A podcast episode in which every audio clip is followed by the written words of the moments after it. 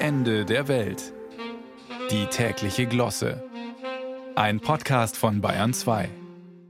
Wenn Christian Lindner eine Kirche besucht, entsteht viel Rummel und meistens ist auch ein Engel anwesend.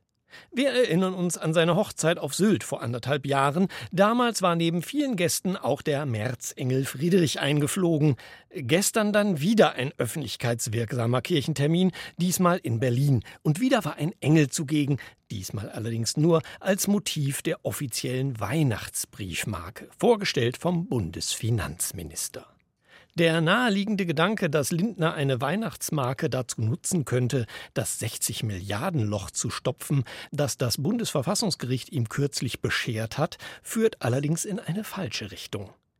Die Vorstellung der Weihnachtsmarke durch den jeweiligen Bundesfinanzminister ist eine langjährige Tradition und die Zuschläge auf die Marke kommen eben nicht dem gebeutelten Staatshaushalt zugute, sondern den Wohlfahrtsorganisationen.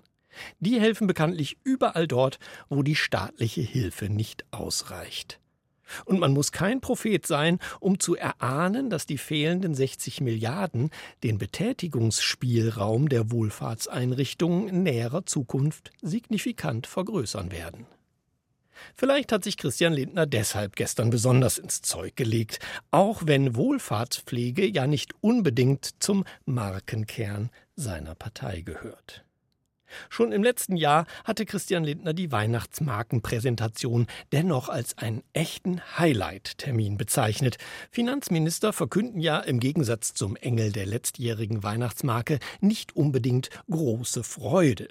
In diesem Jahr verkündigt dieser, euch ist heute der Heiland geboren, was nebenbei bemerkt ganz schön viel Text ist für fünf mal zwei Zentimeter. Mit dem vielen Text ist jetzt auch erstmal genug, denn die diesjährige ist die letzte Marke der dreiteiligen Reihe Die Botschaft des Engels. Ja, auch Weihnachtsmarken werden heutzutage in einem spannungsgeladenen Bogen über drei Jahre hinweg präsentiert. Philatelisten in aller Welt platzen schon vor Neugier, welcher Motivmehrteiler im nächsten Jahr seinen Anfang nehmen könnte. Eifrige Investigativjournalisten wollen derweil am Rande der Präsentation einem Telefonat von Christian Lindner mit dem Porsche-Chef gelauscht haben, in dem dieser fürs kommende Jahr eine 911er Gedenkbriefmarke anregte. Der Text der Marke Ich verkünde euch große Freude am Fahren steht schon. Der Zuschlag könnte dann den E-Fuel-Subventionen zugutekommen, die jetzt womöglich auch dem 60 Milliarden Loch zum Opfer fallen werden. Um den Erlös nicht allzu kümmerlich ausfallen zu lassen, können die Postwertzeichen auch als Tankrabattmarken verwendet werden.